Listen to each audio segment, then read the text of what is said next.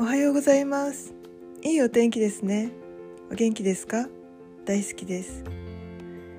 言葉ってその人となりが出ていますよね。ですから発する言葉声の調子話すテンポなど今一度気にしてみるといいですね。どんなことがあっても感謝の気持ちを添えていい言葉で生活していると良い出来事良い人間関係しか起きないんです。そんなこと言っても思いっきり愚痴を言いたいという方はどうぞ言ってください。本当にすっきりするでしょうか。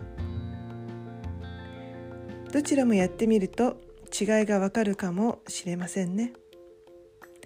ありがとうございました。良い一日をお過ごしくださいませ。